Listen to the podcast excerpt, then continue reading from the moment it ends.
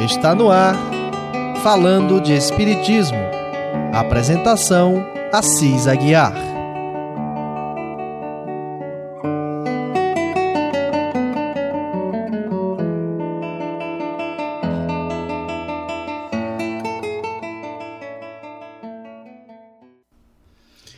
Amados irmãos ouvintes da Rádio Ismael.net, é com a graça divina que aqui estamos para a apresentação de mais um programa falando de Espiritismo.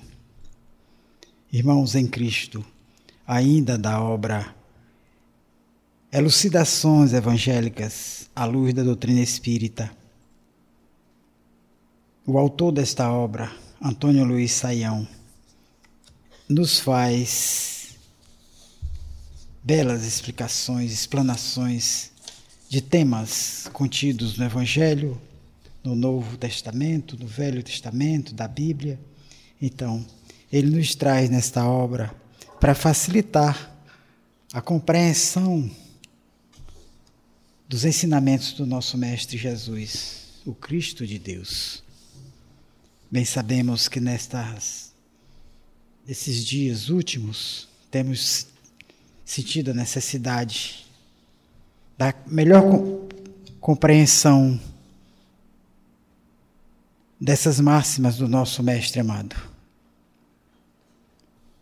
Amigos, irmãos, ouvintes, o momento é para reflexão. Entendamos bem o que está sendo posto às nossas frentes, na nossa frente, no, no nosso vizinho, no país inteiro, no mundo inteiro são momentos que as reflexões que precisamos ter sobre todos esses pontos são de grande importância, principalmente quando buscamos a luz do Evangelho. O Evangelho, segundo o Espiritismo, é uma bênção que temos em nossas mãos para o nosso dia a dia. É uma obra perfeita se bem que existam outras que a complementam com mais clareza, facilitando mais ainda a compreensão desse primeiro trabalho trazido por Kardec. E assim, meus irmãos, trazemos hoje, onde Mateus, no seu capítulo 10, versículos 16 a 22, e Lucas, no seu capítulo 12, 11 e 12, eles vão falar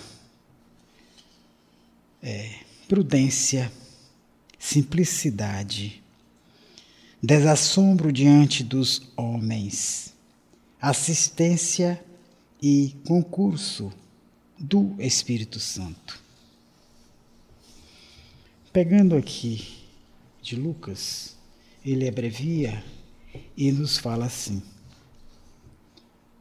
Quando vos conduzirem às sinagogas e à presença dos magistrados e poderosos, não vos cause inquietação o modo por que respondereis, nem o que direis, pois o Espírito Santo vos ensinará, na ocasião, o que for preciso que digas. Jesus se referia especialmente às perseguições de toda sorte que naqueles tempos de ignorância e crueza se desencadeariam contra seus apóstolos e discípulos. Suas palavras, no entanto, foram ditas também com relação aos que, nos tempos atuais, viriam a ser os pregoeiros da nova revelação os porta-vozes do Consolador por ele prometido ao mundo. Elas, pois, alcançam os espíritas que, se bem pouco devam temer as perseguições físicas, se acham, contudo, expostos às perseguições morais, partindo estas, por um lado, dos escribas e fariseus dos nossos dias, e por outro lado, dos materialistas e dos incrédulos. sentimos, meus irmãos, na nossa pele exatamente essas observações que o Luiz nos faz. Antônio Luiz Saião, esse pesquisador, estudioso espírita, que de forma simples, clara, faz com que melhor entendamos as máximas do Cristo. Assim, mostradas nesta obra, quando Lucas se refere a essas passagens. Os primeiros previa-o Jesus. Os perseguiriam com seus ódios e injúrias, formulando contra eles as mesmas acusações que contra o Mestre Divino formulavam os fariseus e os escribas de outrora. As de serem instrumentos do demônio, charlatães e loucos. Hum? Eram assim classificados perseguidos e não tinha outra. Era sacrificados das piores formas possíveis. Hoje, se não temos mais as crucificações, as perseguições assim tão de grande monta de agressão, mas ouvimos muitas piadas, muitas cobranças indecorosas e outras coisas porque acham que ser espírita não é ser nada, não é ser gente, porque o Espiritismo é algo demoníaco, é algo que trata com as coisas do, do demônio, invisíveis e outras coisas mais. Se bem que o Espiritismo, meus irmãos, nos traz claramente as bênçãos divinas claras que nos fazem é, nos sentir fortificados e, de certa forma, compreendedores desses momentos em que nos somos, nos sentimos agredidos, mas temos como mestre o nosso guia espiritual, Jesus. E ele, através dos seus anjos de guarda, nossos amigos que nos protegem, nos dão força, ânimo, fazem com que não percamos em nenhum momento a linha reta que precisamos ter. E assim, com esse exemplo, muitos casos que já enfrentamos algumas vezes se tornam algo assim de grande lição para os dois lados. Para nós, porque suportamos, enfrentamos, e para o outro lado, pelo exemplo, pela forma de comportamento, e aí sim, muda tudo. Podemos comparar o que estamos vendo, meus irmãos, repito, estamos numa fase de observações difíceis, onde vemos a mão divina deu uma pequenina passagem assim por cima e já abalou o mundo inteiro. Bem sabemos que por trás de tudo isso existe aqueles, existem aqueles que se aproveitam da parte mais sórdida possível para explorar, se aproveitar, explorar de todas as formas, tanto da forma é, material como psíquica das pessoas, exigindo isso e daquilo. Psicologicamente, as pessoas se sentem acabrunhadas, ofendidas e, de certa forma, sem defesa, até certo ponto, porque existe um velho ditado que fala assim: Deus consente, mas não é para sempre. E é assim que estamos. E vamos enfrentar essa fase com galhardia, não com gaiatice, nem com deboche, nem com exploração, nem com o desejo de que nada de ruim aconteça a ninguém, principalmente na nossa região, que esse mal se não chegue assim com tanta é, expressão de maldade como muitos esperam ou muitos é, premonizam, sei lá. Esperamos que Deus, na sua misericórdia, nos indique a melhor forma de nos comportarmos e assim vencermos mais essa batalha. Que essa não é a primeira e com certeza não será a última. Para triunfarmos de tais perseguições, precisamos munir-nos das armas indicadas pelo manso Cordeiro de Deus, quando recomendava a seus discípulos que fossem prudentes, como as serpentes, e simples como as pombas. Essas armas são o raciocínio com que devemos enlear os nossos perseguidores e, sobretudo, a prática das boas obras e o exemplo das virtudes cristãs. Empregadas que sejam essas armas no cumprimento do dever que nos corre de proclamar a verdade e só a verdade àqueles para com quem delas usarmos, quando perceberem que o, o queremos ganhar, não mais poderão fugir ao contágio benéfico da moral prática. Não vos cause quietação como haver de falar, nem o que direis. O que houver de dizer vos será dado na ocasião, porquanto não sois vós quem fala, é o Espírito de vosso Pai quem fala em vós. Era preciso que os apóstolos e discípulos, homens saídos do povo, sem educação, sem desembaraço perante as autoridades, confiassem na inspiração que lhes viria do alto, a fim de poderem avançar no desempenho da missão que lhes cabia. Médiuns que eram inspirados seriam pelos espíritos puros, pelos espíritos superiores e pelos bons espíritos, a cuja assistência aludia Jesus ao lhes declarar: é o Espírito de vosso Pai quem fala em vós.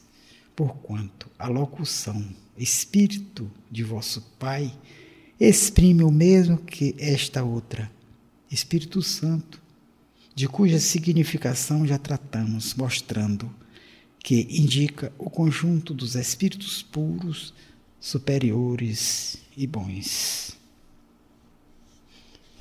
Muito bem, ele nos dá a entender aqui o Espírito Santo com a sua significação.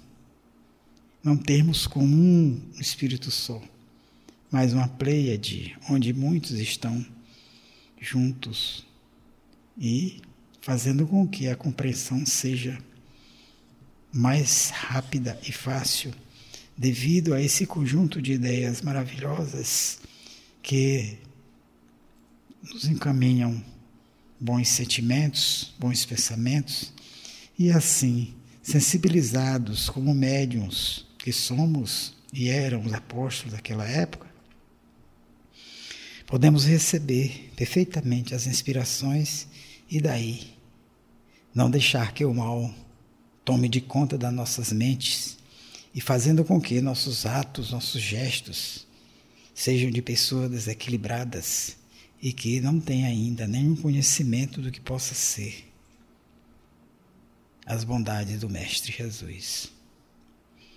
É exatamente o que se dá nos tempos de hoje, em que os bons médios veem, sentem, ouvem e falam, traduzindo o que eles transmitem do plano invisível, os enviados do Senhor. Fato é este que confirmamos com o testemunho do que sabemos, do que temos presenciado e mesmo recebido. Imitemos, pois, os discípulos do Divino Mestre. Sejamos prudentes e humildes, dóceis aos seus ensinamentos e conquistaremos lugar entre os bons servos do Senhor, segundo o grau de pureza e elevação moral que adquiramos. Lucas nos deixou e Luiz Saião nos dá essa bela aula de Evangelho. Evangelho que precisamos ter em mãos, nas mãos, a todo instante, buscando nele as respostas para essas dificuldades que já citamos, que não são poucas. Assim, meus irmãos, vamos mostrar mais alguma coisa dessa obra maravilhosa e que, com certeza, facilitará muito a compreensão de agora em diante dessas passagens do Mestre. Mateus e Lucas, novamente, em suas falas que ficaram e que Luiz Saião analisa, elucida, está contido em Mateus, no capítulo 10, 23 a 27, e Lucas 12, 1 a 3, 6, 39 e 40. Agora o assunto é fugir às perseguições, imitar a Jesus, predição da revelação nova, fermento dos fariseus, a hipocrisia, nada oculto a Deus, cego conduzindo outro cego. Mateus começa dizendo: Quando, pois, vos perseguirem numa cidade, fugi para outra. Em verdade vos digo: não tereis percorrido todas as cidades de Israel antes que o filho do homem venha. O discípulo não está acima do mestre, nem o servo acima do seu senhor. Basta ao discípulo ser como o mestre e ao servo como o senhor. Se ao pai de família chamaram Beuzebu, quanto mais a seus domésticos não os temais, porém, porquanto nada de oculto há que não venha a ser revelado, e nada secreto que não venha a ser conhecido. O que eu vos digo nas trevas, dizei-os vós as claras, e o que escutais no ouvido, pregai-o de orelhas os telhados, sobre os telhados.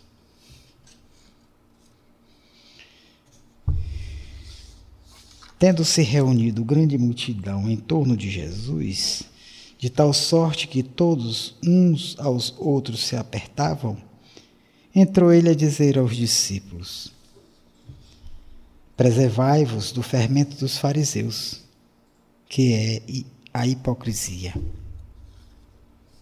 Porquanto nada há oculto que não venha a ser conhecido Assim, o que dissestes nas trevas será dito às claras. E o que houveres dito no ouvido, dentro dos aposentos, será pregado de sobre os telhados. Assim, Lucas diz agora: propunha-lhes também esta comparação Pode acaso um cego guiar outro cego?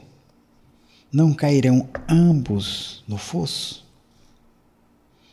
O discípulo não está acima do seu mestre, mas todo discípulo será perfeito se for como seu mestre. Lucas tem umas colocações pequenas, mas muito acertadas, bem sem rodeios.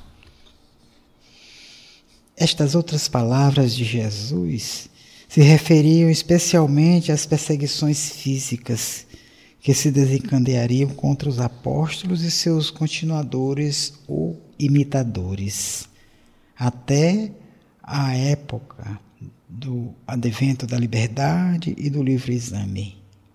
Por outro lado, atenta à profecia da vinda do Filho do Homem, aludiam aos tempos da revelação do Espírito da Verdade a era espírita que havia de preceder o novo advento do Filho de Deus. Sob todos os demais aspectos, referiam-se àquela época e ao futuro em todos os séculos. Devemos imitar aquele que nos conduz. Coloquemo-nos como servos que somos, à altura moral do nosso Senhor, e seremos quais o Senhor, e teremos chegado à culminância da felicidade eterna. As cidades de Israel, de que fala o evangelista Mateus, representam alegoricamente todas as nações da terra. Jesus Cristo, diretor, governador e protetor do nosso planeta, a cuja formação presidiu, encarregado do nosso progresso de nos conduzir à perfeição, recebeu do Pai três missões, ou melhor, recebeu do Pai uma missão a ser desempenhada em três fases sucessivas. A primeira, cumprida há dois mil anos e continuada no plano invisível, e a segunda, iniciada com o advento do Espírito da Verdade, caracterizando a era espírita, consistiram em preparar e promover o progresso físico do nosso planeta e o progresso físico, moral e intelectual da nossa humanidade e a sua regeneração.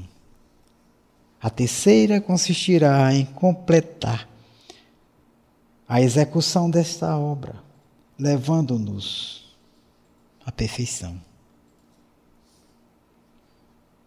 A primeira, ele a cumpriu desempenhando entre os homens o seu messianato e continuou a cumpri-la na condição de espírito invisível, com o concurso do Espírito Santo, agindo este sob a sua direção.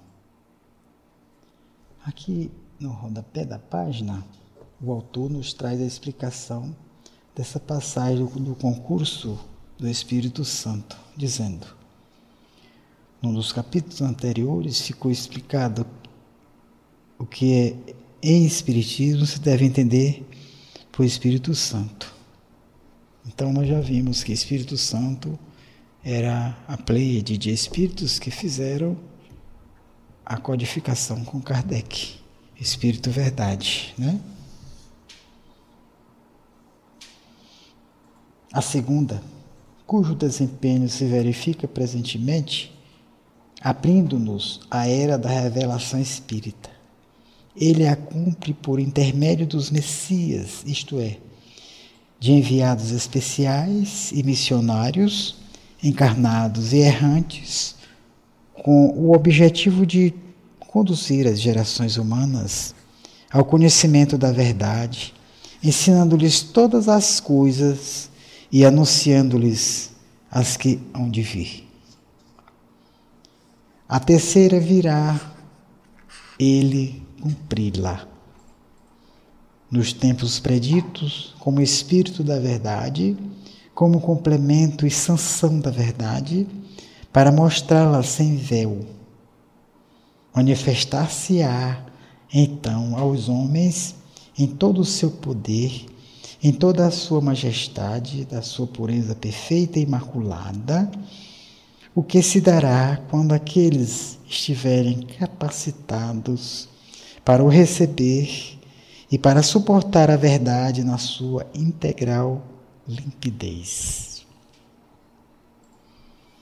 Quer dizer que ele nos preparou a infância, que hoje nos prepara o desenvolvimento da inteligência, característico da maturidade e que, dentro de mais algum tempo, virá ele colher os frutos do seu trabalho e receber na sua glória aqueles de seus discípulos que, bem aproveitado, hajam de seus ensinamentos. O discípulo não está acima do Mestre. Aos olhos do Senhor eterno, iguais são todas as condições sociais. Logo, o amo não é mais do que o servo. Maior valor só tem o que pratica com humildade a lei de amor. Mistério se faz aprendamos. Compreendamos bem e não esqueçamos nunca o princípio fundamental, o objetivo dos efeitos da lei divina e, portanto, natural da reencarnação e, conseguintemente, que pela pluralidade das existências e de acordo com o grau de culpabilidade, as expiações e as provações, tendo por fim a purificação e o progresso do espírito, são apropriadas às faltas cometidas das encarnações precedentes. Assim, assim, por exemplo, o Senhor de ontem, duro e arrogante que, como tal, deliquiu, falando em suas provas, será o escravo ou o servo de amanhã. O sábio de ontem que, materialista e orgulhoso, abusou da sua inteligência, da sua ciência, pervertendo as massas populares, será o cego, o idiota ou o louco de amanhã. O orador de ontem ou de hoje, que se utilizou da sua eloquência para arrastar homens e povos a erros graves, será o surdo mudo do dia seguinte. Aquele que ontem teve saúde, força e beleza física, e de tudo isso abusou, será amanhã sofredor, doente, raquítico, deserdado da natureza, enfermo. Porquanto, se é certo que os corpos procedem dos corpos, não menos certo é que eles se formam apropriados as provações e expiações, porque o Espírito age de passar e que a encarnação será no meio e nas condições adequadas a umas e outras.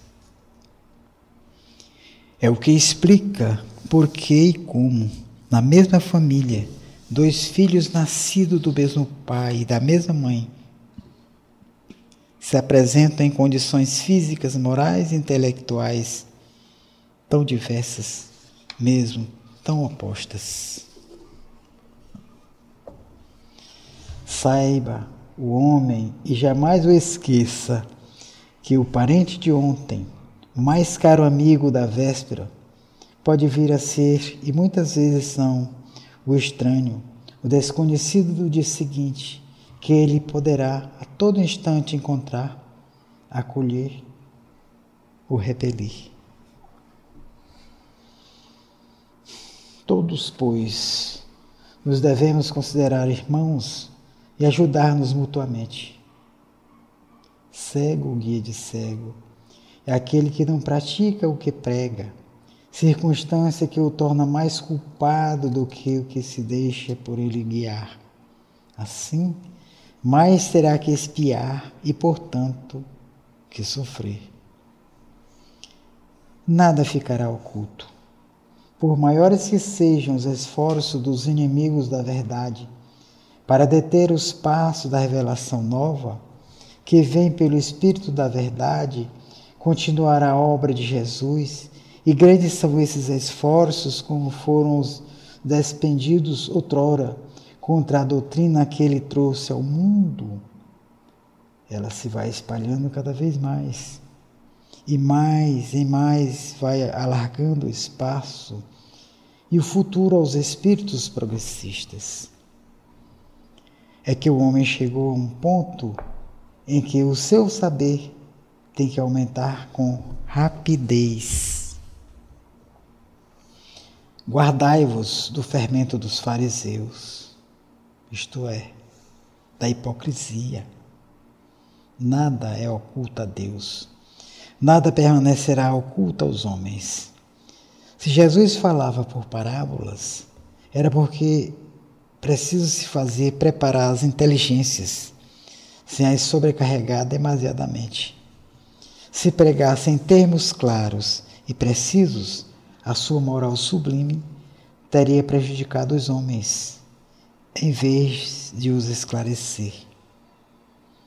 Hoje, o mesmo já não acontece porque outro é o grau de desenvolvimento das inteligências. As verdades que os enviados do Senhor revelam ao mundo devem se espalhar, explicadas, desenvolvidas com toda a clareza, extraindo-se da letra o espírito, para que de uma vez caia a venda que oculta tantas inteligências à luz o que tudo se obterá mediante a assistência dos espíritos superiores, com paciência, perseverança e sinceridade, sem eiva da hipocrisia com que costuma proceder o farisaísmo de todos os tempos. Vemos muito, meus irmãos, claro, está visto em todos os cantos onde existem pessoas se auto é, afirmarem sabedoras, possuidoras de inteligências extras ou mais que seja, mas tudo isso sem nenhuma base de uma formação moral que possa realmente a tornar uma pessoa de confiança e que possa ser um condutor de vista limpa e não um condutor cego que conduzirá aqueles que não têm nenhum conhecimento, nenhuma experiência, que assim também na parábola poderão ser considerados cegos, cegos por não conhecerem as verdades necessárias para se locomoverem de melhor forma possível, sem buscarem de nenhuma forma a ganância, a presunção. Existem males tão cruéis que ainda carregamos em nossos espíritos que muitas vezes estão ocultos pela nossa não observação daquilo que o Mestre nos trouxe com tanta clareza, com tanta simplicidade. E como nos diz o autor aqui dessa obra,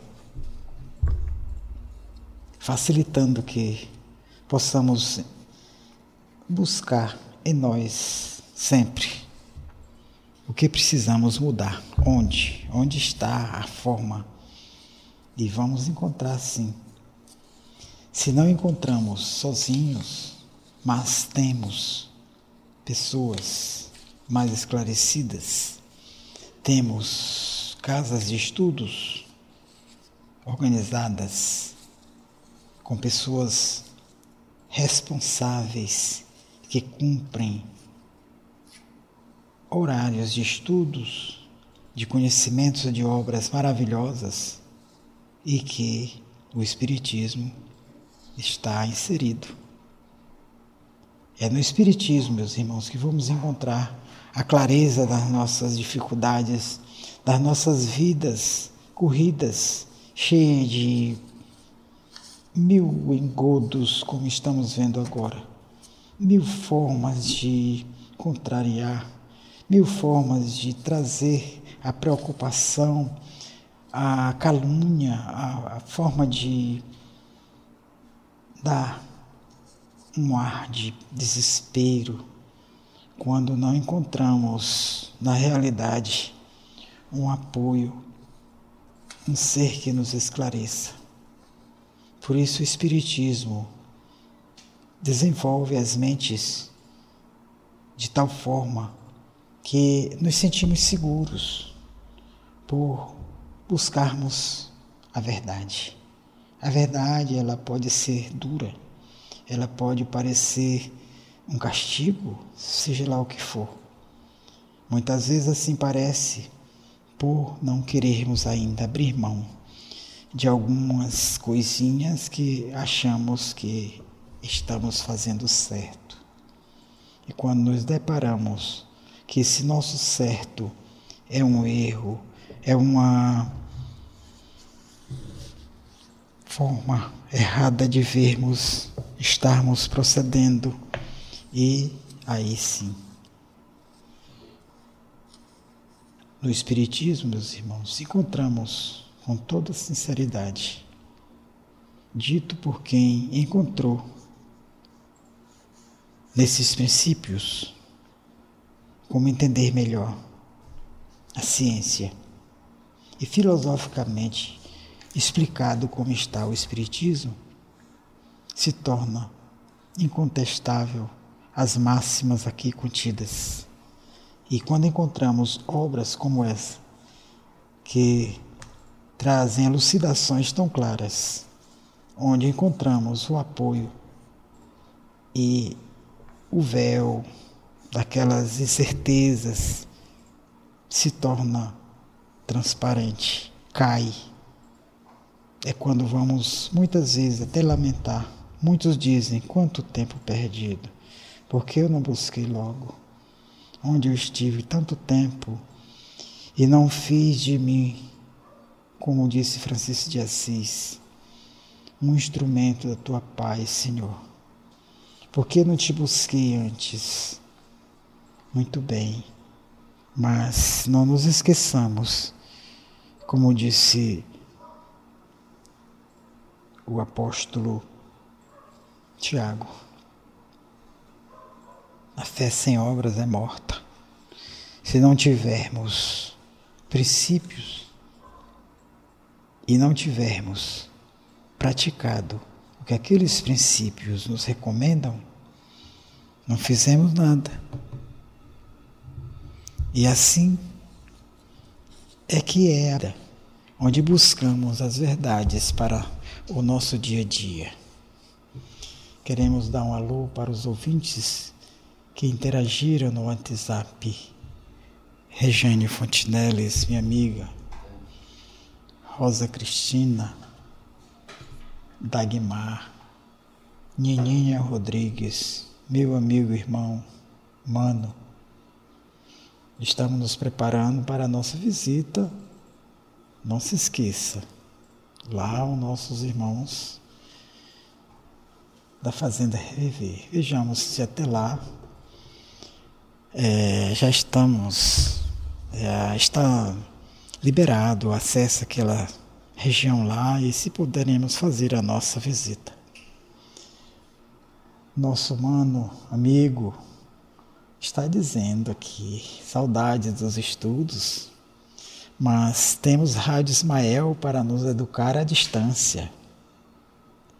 Seu amigo Assis, Felipe, parabéns pelo programa. Agradeçamos, demos parabéns ao nosso Mestre amado Jesus, porque Ele nos concede momentos como este. Poucos somos, mas quando buscamos o Mestre, nos tornamos algo assim que nos sentimos maravilhados com a, o alô dos nossos amigos, também ao nosso irmão Francisco Alves. Um abraço, meus irmãos. E é assim que nos sentimos maravilhados por estarmos nesse momento aqui.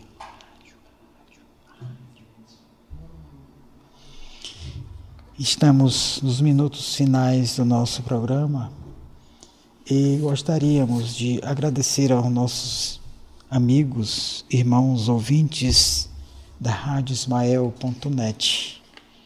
Esta rádio está localizada no Centro Espírita Caridade e Fé na cidade de Parnaíba, cidade litorânea do estado do Piauí.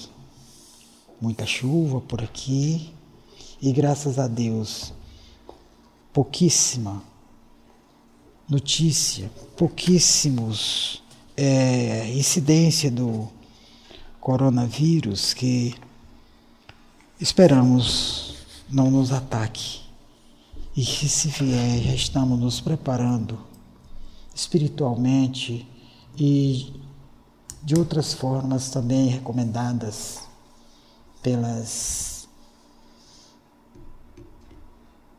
pelos órgãos responsáveis pela saúde de todos nós como um todo. E também saber que a responsabilidade de todos nós é nos precavermos. E essa precaução está não só em observarmos leis que nos proíbem, mas aquelas que nos educam nos corrigindo, fazendo com que entendamos melhor o porquê que não fazíamos certas é, coisas do nosso dia a dia, né? Cuidados com a mente, cuidados com a higiene, cuidados com as amizades, com os amigos. Essa emissão de pensamentos, ela forma nuvens, poluem e chegam a um ponto de voltarem sobre nós em forma de vírus, em forma de mil outras chuvas pesadas de coisas que precisaremos estar em paz com o nosso Mestre. E o, o que sabemos, como o Mestre dizia, não só dizer Senhor, Senhor, Senhor, já se livrou do problema. E não tenhamos passagens difíceis como castigos de Deus. Muitas pessoas ainda dizem: Eu só tenho medo dos castigos de Deus. Pois não pensemos assim. Deus não nos castiga. Deus nos dá a oportunidade de nos redimirmos, responder pelo que fizemos de errado. Não nos lembramos que foi agora, nessa existência, mas vimos no nosso estudo de hoje, quando o autor se refere às vidas passadas e se reencarnamos agora para repararmos aqueles erros, então, meus irmãos, sejamos prudentes e tenhamos não só fé no nosso Pai amantíssimo, mas sigamos o nosso Mestre, o nosso modelo, o nosso guia, Jesus Cristo. Muita paz, agradecemos ao nosso Deus, Pai amantíssimo, aos nossos mentores espirituais aos nossos irmãos ouvintes da Rádio Ismael.net e a todos que fizeram esse programa, inclusive meu irmão amigo Felipe Fontinelli. Muito obrigado. Até uma próxima oportunidade. Você acabou de ouvir Falando de Espiritismo